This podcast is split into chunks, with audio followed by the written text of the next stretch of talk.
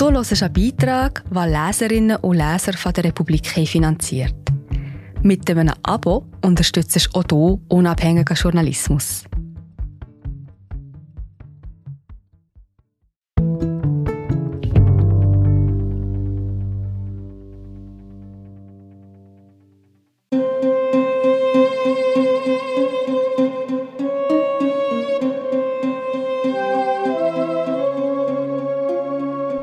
Monatelangen Protesten stürzte im Sudan Langzeitherrscher Omar al-Bashir. Unter der repressiven Herrschaft von Militärs und Islamisten wurde das Land heruntergewirtschaftet. Die Menschen überleben dank dem Geld von Angehörigen im Ausland. Jetzt lächelt der Ex-Diktator aus seinem Käfig seinen Anhängern zu, die ihn mit Allahu Akbar rufen begrüßen. Und die Generäle teilen sich die Macht mit den Zivilisten. Es stellt sich die Frage, wie viel Pragmatismus hält eine Revolution aus? Von Amir Ali und Monika Bolliger. Gelesen von Patrick Fenitz. Brot oder Gerechtigkeit? Die Nilstraße führt das Ufer des weiten Stroms entlang aus dem Zentrum von Khartoum. Unter alten, großen Fikusbäumen geht es vorbei an Ministerien und am Palast der Republik, am Nationalmuseum und am Fünf-Sterne-Hotel Corinthia, auch Gaddafis Ei genannt, weil der runde Bau einst von einem libyschen Staatsfonds finanziert wurde. Die Zeit des Regens hat begonnen, und vorne an der Landspitze, wo der blaue und der weiße Nil zusammenkommen, stehen die Bäume des Sunutwaldes im Wasser. Wo dazwischen etwas Land übrig ist, sitzen Menschen auf Plastikstühlen und trinken, was die Teefrauen auf ihren Holzkohlekochern zubereiten. Der Straßenrand ist hier auch Naherholungsgebiet. Bei der Landspitze führt eine Brücke über den Strom. Auf der anderen Seite liegt Omdurman, das nicht nur eine eigene Stadt ist, sondern mit gegen drei Millionen Einwohnern auch die größte des Landes. Die Infrastruktur von Khartoum ist schon in einem erbärmlichen Zustand und in Omdurman sind die Straßen noch holpriger, die Gebäude noch niedriger, die Viertel noch ärmer. Omdurman ist vor allem eine Arbeiterstadt. Lässt man das Zentrum hinter sich, findet man sich neben Eselskarren und knatternden Motorrischkas auf unbefestigten Straßen wieder, die an staubfarbenen einstöckigen Häusern vorbei hinausführen, dorthin, wo die Stadt schließlich in das ländliche Nilafrika übergeht. Auf dem Markt von Omdurman herrschen an diesem Montagmorgen bereits etwa 30 Grad und reger Betrieb. Männer lassen sich bei Freiluftcoiffeuren Haare und Bart schneiden. Bei der Teefrau, die sich gegenüber mit einem kleinen Kocher und ein paar Plastikstühlen eingerichtet hat, finden die Leute wie an jeder Ecke der Stadt einen Ort, um sich preisgünstig die Zeit zu vertreiben, mit Freunden zu plaudern, sich auszuruhen. Hier treffen wir Abbas Musa, einen gemütlichen, etwas behäbigen Mann Mitte 40 mit einem ausladenden Schnurrbart. Eigentlich ist er ausgebildeter Buchhalter, doch weil er keinen Job findet, arbeitet er in einem kleinen Gemischtwarenladen. Was er dort verdient, reicht kaum zum Überleben. 100 bis 200 sudanesische Pfund pro Tag, das sind zwei bis vier Franken. Er habe seinen Bauernhof verkaufen müssen, weil er nicht mehr über die Runden gekommen sei, erzählt er. Wir lebten unter einem repressiven Regime und es fehlte an allem Strom, Benzin, Brot, medizinische Versorgung. Er hoffe, dass die Situation jetzt besser werde. Ein anderer Teetrinker, um die 30, erzählt davon, wie er versucht hat, abzuhauen. Europa war sein Ziel, geschafft hatte er es bis nach Libyen. Als ich das Boot gesehen habe, mit dem sie uns aufs Meer schicken wollten, war mir sofort klar, dass ich das nicht machen würde. Einer seiner Freunde sei ertrunken, andere in Libyen festgehalten und misshandelt worden. Er schlug sich durch und schaffte es zurück in den Sudan. Jetzt arbeitet er als Gelegenheitsklempner in Omdurman. Es geht schon irgendwie, sagt er auf die Frage, ob er davon leben könne. Die Wirtschaft des Sudan schrumpft, die Inflation galoppiert, die Staatsverschuldung liegt bei 165 Prozent des Bruttoinlandprodukts. Das Land brauche in den nächsten zwei Jahren 8 Milliarden Dollar Hilfsgelder aus dem Ausland, sagte der neue Ministerpräsident Abdallah Hamdok kurz nach seinem Amtsantritt. An die Sparmaßnahmen, die üblicherweise Bedingung sind für solche internationalen Kredite, wird sich im Sudan derzeit allerdings kaum jemand wagen. Denn zu Beginn der Proteste im Dezember 2018 waren es die steigenden Preise für Brot und Benzin, welche die Menschen auf die Straße trieben.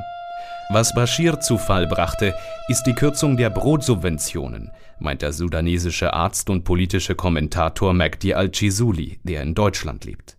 Der Aufstand an sich kann als Krise des Subventionssystems gedeutet werden.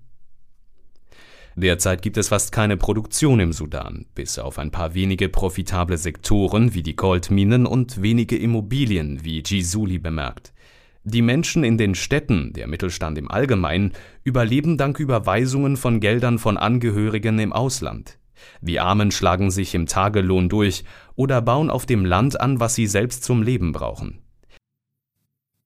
Wir sind gerade wieder da.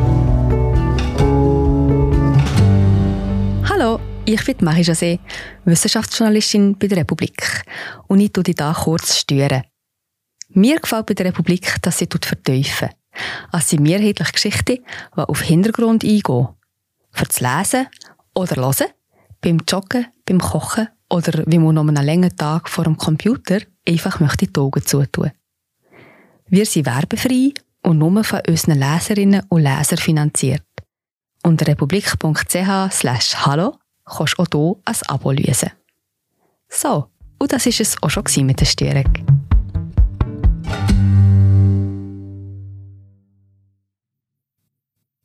Weil es im Sudan kaum Arbeit gibt, investieren Familien seit langem in die Bildung ihrer Söhne und Töchter und schicken sie dann ins Ausland. Der Sudan lebt heute praktisch vollständig von Unterstützung aus Saudi-Arabien und den Emiraten. Das geht nicht ewig. Es braucht eine neue Formel zur Rettung der Wirtschaft, sagt Chisuli. Die Wut der Straße traf auf Organisationsstrukturen, die über die vergangenen Jahre gewachsen waren. Schon in den Monaten und Jahren vor der Revolution waren mehr und mehr Bürgerinitiativen entstanden, welche die Lücken füllten, die der marode Staat hinterlassen hatte, zum Beispiel um Opfern von Überschwemmungen zu helfen. Die Revolution ist eine Revolution der Initiativen für Dienstleistungen, sagt der langjährige Bürgerrechtler Shamseddin Dulbeit. Er empfängt uns im Büro seiner Nichtregierungsorganisation Al-Fikr al-Demokrati, was als demokratisches Denken oder Gedankengut übersetzt werden kann. Gerade sind junge Aktivisten bei ihm zu Besuch. Sie suchen Dulbaits Unterstützung für ihr neuestes Projekt, eine Datenbank mit 4500 Videos, die Übergriffe während der Revolution dokumentieren. Vor sechs Jahren hat Dulbait begonnen, Lesegruppen zu gründen, die sich vor allem mit einer Frage befassen. Was können wir für unser Land tun? Mittlerweile gibt es laut Dulbait im ganzen Land 800 solcher Gruppen, die sich mit politischen und gesellschaftlichen Ideen auseinandersetzen. Der sudanesische Berufsverband SPA, ein Zusammenschluss aus Gewerkschaften von Ärzten, Anwälten und Lehrern, trug zur Mobilisierung von Protesten bei. Auf lokaler Ebene traten die sogenannten Nachbarschaftskomitees in Aktion. Sie operierten einerseits offen als Wohlfahrtsorganisationen. Daneben führten sie geheime Strukturen für die politische Arbeit. Ich habe nicht einmal meinem eigenen Bruder davon erzählt, sagt Nibras aus Omdurman, die wegen der Teilnahme an den Protesten ihren Bürojob verlor. In den Quartieren kennt jeder jeden und diese persönlichen Beziehungen waren zentral, um sich zu organisieren. Auch während der Proteste spielte die Solidarität, öffneten die Leute ihre Häuser, wenn die Demonstrantinnen vor den Sicherheitskräften fliehen mussten oder Wasser brauchten. Mois Abdel Wahab war einer der Hauptkoordinatoren der Nachbarschaftskomitees. Jetzt an diesem Morgen im September beginnt der erste Tag seines neuen, alten Lebens. Seine Firma, ein kleines Kommunikationsunternehmen, hatte er während der vergangenen zehn Monate geschlossen, die Angestellten freigestellt. Doch nun, da der Übergangsprozess eingeleitet ist, kehrt Mois Abdel Wahab zu seinem Broterwerb zurück. Seine Nachfolgerin bei den Nachbarschaftskomitees ist eine 21-jährige Aktivistin. Wir wollen die Jungen und die Frauen stärken, sagt Abdel Wahab. Es herrsche eine starke Atmosphäre der Teilhabe und des Aktivismus. Die Regierung muss diese Stimmung aufrechterhalten, fordert er. Mois Abdel Wahab, der zu den alten Hasen gehört, befürwortet die Teilung der Macht mit den Militärs. Entweder man schaffe es, diese Phase für den Übergang zu einer demokratischen Ordnung zu nutzen, oder es kommt zum offenen Bürgerkrieg, ist Abdel Wahab überzeugt. Doch er weiß, dass nicht alle seinen Pragmatismus teilen, dass man den Deal mit den alten Machthabern auch kritischer sehen kann. Denn so geeint die Protestbewegung gegen das alte Regime und die Alleinherrschaft der Generäle war, so unterschiedlich sind nun die Interpretationen der Übergangszeit. Nibras zum Beispiel, die Aktivistin aus Omdurman. Wir haben den Wechsel des Systems ganz allgemein gefordert, nicht bloß den Wechsel des Kopfes, bringt sie eine unter der Jugend weit verbreitete Enttäuschung zum Ausdruck. Ihre Freundin Nina erklärt, wir haben viele Opfer gebracht, um eine echte Veränderung zu erreichen. Wir werden nicht zulassen, dass sie die alten Strukturen erhalten. Wir werden nicht aufhören. Der altgediente Bürgerrechtler Shamseddin Dulbeit meint, die Jugend sei naturgemäß etwas ungeduldig. Doch keine Revolution habe von Anfang an all ihre Ziele erreicht. Was in 30 Jahren zerstört wurde, kann nicht in 15 Tagen wieder aufgebaut werden. Kann es Gerechtigkeit geben, solange die Generäle und Teile des alten Regimes noch an der Macht beteiligt sind? Kann es Frieden, Stabilität und wirtschaftliche Entwicklung geben, ohne dass jene, die für die größten Menschenrechtsverletzungen verantwortlich sind, zur Rechenschaft gezogen werden? Es gab einen Genozid in Darfur. Kindersoldaten, die aus Trainingscamps fliehen wollten, wurden getötet. Während der Revolution wurden Demonstranten erschossen und Demonstrantinnen vergewaltigt. All das muss ans Licht gebracht werden, sagt Suel Alamin. Sie ist Professorin für Verfassungs- und Völkerrecht in Khartoum. Übergangsjustiz sei ein zentrales Thema. Die Verbrechen des alten Regimes müssten benannt und anerkannt werden. Wenn das geschehen ist, können wir einen Versöhnungsprozess beginnen. Denn wir wollen alle nach vorne schauen. Ende September hat der neue Ministerpräsident eine Kommission gebildet, die das Massaker vom 3. Juni untersuchen soll, als Sicherheitskräfte das Sit-in vor dem Armeehauptquartier auflösten und mindestens 128 Protestierende töteten. Und immerhin ist ein Gerichtsverfahren im Gange gegen den gestürzten Diktator Omar al-Bashir. Während unseres Aufenthalts im September besuchen wir das Gericht. Omar al-Bashir, ganz in weiß gekleidet, wird von drei Uniformierten in den schwarzen Käfig in der rechten Ecke des Saals geführt, und sofort erheben sich seine Anhänger von ihren Sitzen. Mit lauten Allahu Akbar-Rufen begrüßen sie den Mann, der das Land 30 Jahre lang autoritär regierte und dem jetzt hier in diesem düsteren, improvisierten Gerichtssaal der Prozess gemacht wird. Bashir lächelt aufgestellt, blickt durch das Metallgeflecht in die Sitzreihen, winkt, ehe er Platz nimmt. Der Präsident ist nicht mehr Präsident, aber für die rund 60 Männer und Frauen auf der rechten Seite des Saals ist er Anführer, Held und Opfer zugleich.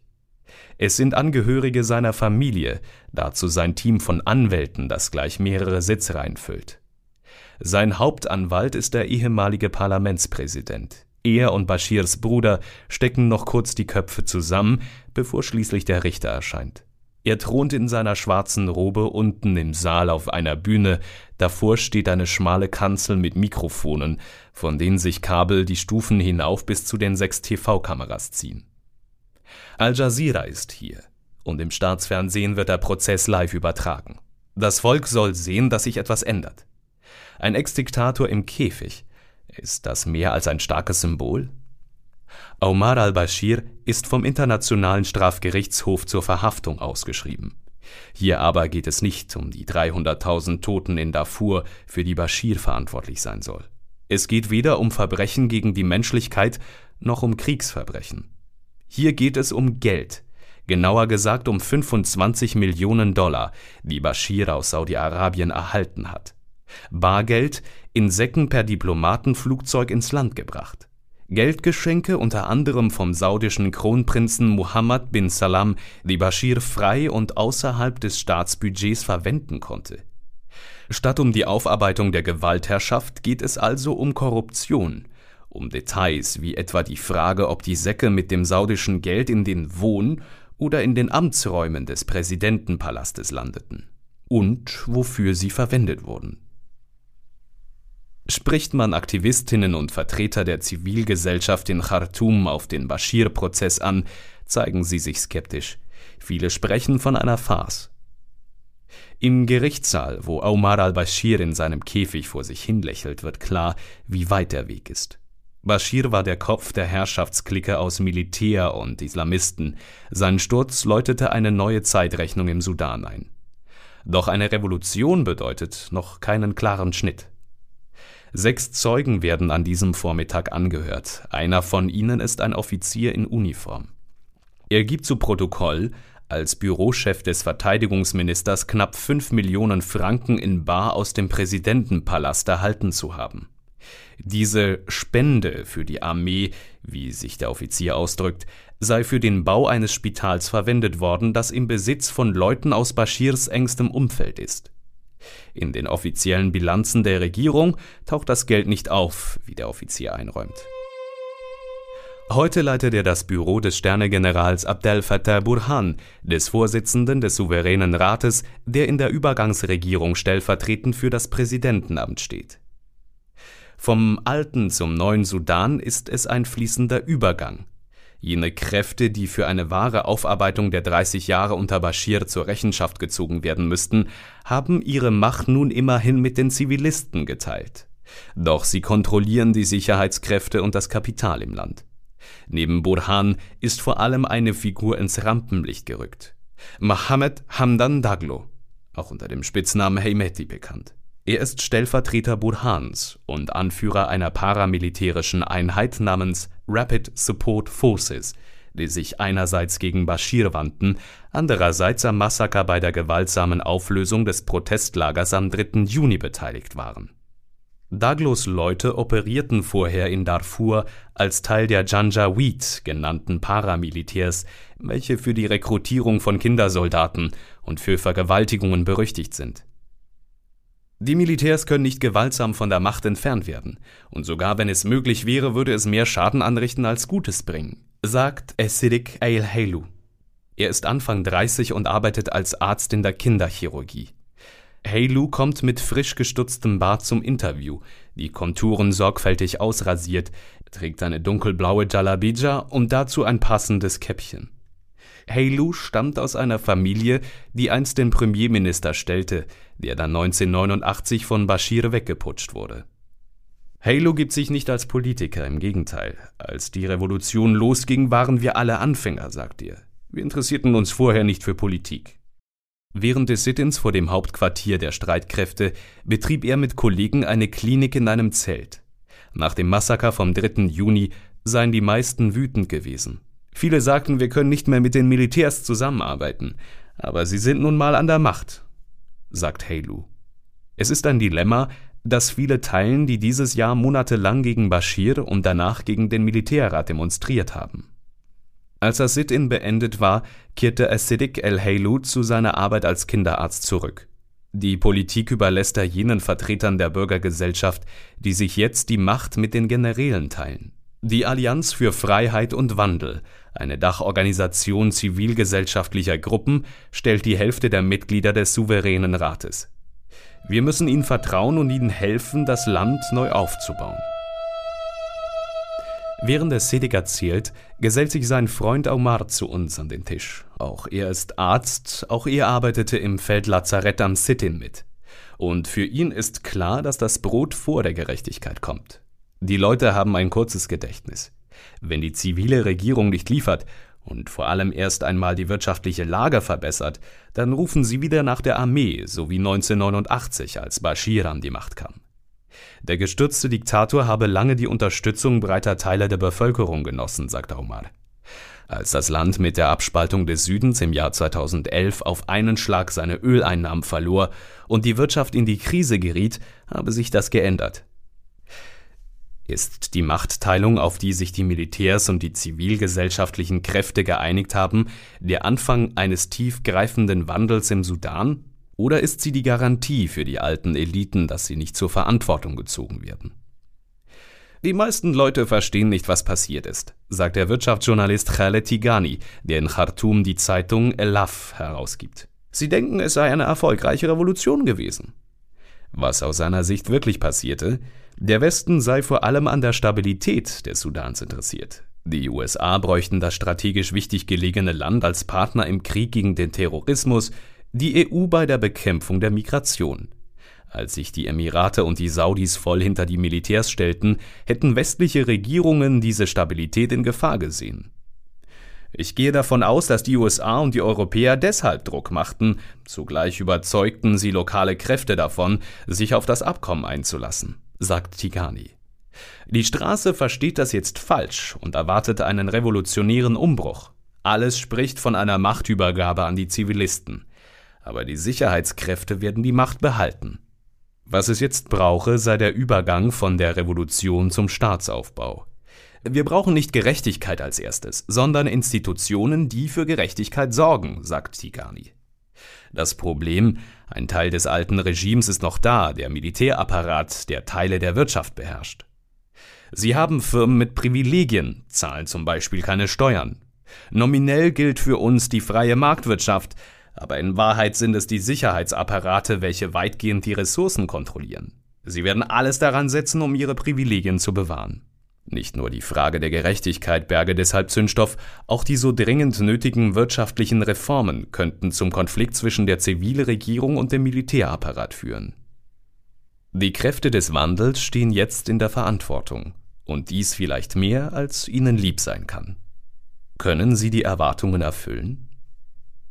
Vor dem Hauptquartier des sudanesischen Berufsverbandes, einer der dominierenden Organisationen im Gefüge der zivilgesellschaftlichen Akteure der Revolution, hat sich eine kleine Demo gebildet. Die rund 50 jungen Männer stammen aus der Krisenregion Darfur und studieren in Khartoum. Sie sind wütend, einige halten Plakate in die Luft, darauf stehen Slogans wie Das Massaker ist eure Blutung, die nicht weggehen wird. Am Tag zuvor haben die Sicherheitskräfte in Darfur zwei junge Männer getötet, die Fußball spielten. Sie denken, wir seien die Regierung, sagt Rashid Said Yakub, der Sprecher des Berufsverbands, bevor er sich in die Mitte des kleinen Protestes stellt. Es ist gut, dass Sie hier zu uns gekommen seid, beginnt seine Ansprache. Die Polizisten und Soldaten bei euch in Darfur sind weit weg von den Ereignissen hier. Sie haben noch nicht begriffen, dass Ihr alter Staat weg ist. Wir werden eure Botschaft überbringen. Später in seinem Büro erzählt Jakob, wie sich der Berufsverband als Zusammenschluss unabhängiger Berufsvereinigungen auf leisen Sohlen in die sudanesische Politik schlich. Er tut dies in fließendem Französisch. Jakob lebte die vergangenen 27 Jahre in Frankreich im Exil. Er war einst Diplomat, wurde aber nach Bashirs Putsch entlassen. Fortan arbeitete er als Journalist und schon bald musste er das Land verlassen. Er fungierte als Sprecher der Exilopposition und als der Diktator stürzte, kehrte er zurück. Jetzt sind der Berufsverband und seine Partnerorganisationen der Allianz für Freiheit und Wandel an der Macht beteiligt, doch Jakob lässt sich nicht täuschen. Der Präsident ist weg, aber das alte Regime ist noch da, in der Verwaltung, überall. Die Militärs haben die Verfassungserklärung unter dem Druck der Straße unterzeichnet. Wenn sie die Möglichkeit sehen, die Macht wieder an sich zu reißen, dann werden sie das tun. Deshalb mobilisieren wir weiter, halten den Druck auf der Straße aufrecht. Die Prioritäten der Regierung sind klar und transparent kommuniziert. Erstens Ende der bewaffneten Konflikte im Land. Zweitens Ahndung aller Kriegsverbrechen und Menschenrechtsverstöße. Drittens Einrichten einer Übergangsdemokratie. Herrscht erst einmal Frieden im Land, schwächt das die Position der Armee, die, zur Erinnerung, geschätzte 70 Prozent des Staatshaushalts auffrisst. Dazu laufen Gespräche mit den Rebellengruppen aus Darfur, Südkordofan und dem Blue Nile, vermittelt von Salva Kiir, dem Präsidenten des Südsudan, sowie dem äthiopischen Ministerpräsidenten und Friedensnobelpreisträger Abiy Ahmed. Die zweite Frage, jener nach der Gerechtigkeit, hängt eng damit zusammen. Ohne Gerechtigkeit kein Friede, sagt Jakob und fordert Rechenschaft für Kriegsverbrecher und Menschenrechtsverletzer. Das bedeutet, dass am Ende auch jene Generäle vor Gericht landen könnten, die jetzt im souveränen Rat sitzen. Sie wollten eine permanente Immunität für sich, was wir abgelehnt haben, sagt Jakob über die Aushandlungen des Übergangsprozesses. Nun gilt, das Parlament, das es noch nicht gibt, kann die Immunität von Funktionären aufheben. Deshalb wollen die Militärs nicht, dass das Parlament gebildet wird. Die Frage ist, wann der demokratische Übergang für die eine oder die andere Seite zum Nullsummenspiel wird. Draußen vor Jakobs Bürofenster steigt der Lärmpegel. Bereits hat sich eine neue Gruppe vor dem Hauptquartier zum Protest versammelt. Wir haben jetzt drei Jahre vor uns. Das ist eine lange Zeit, sagt er zum Abschied. Es wird nicht einfach.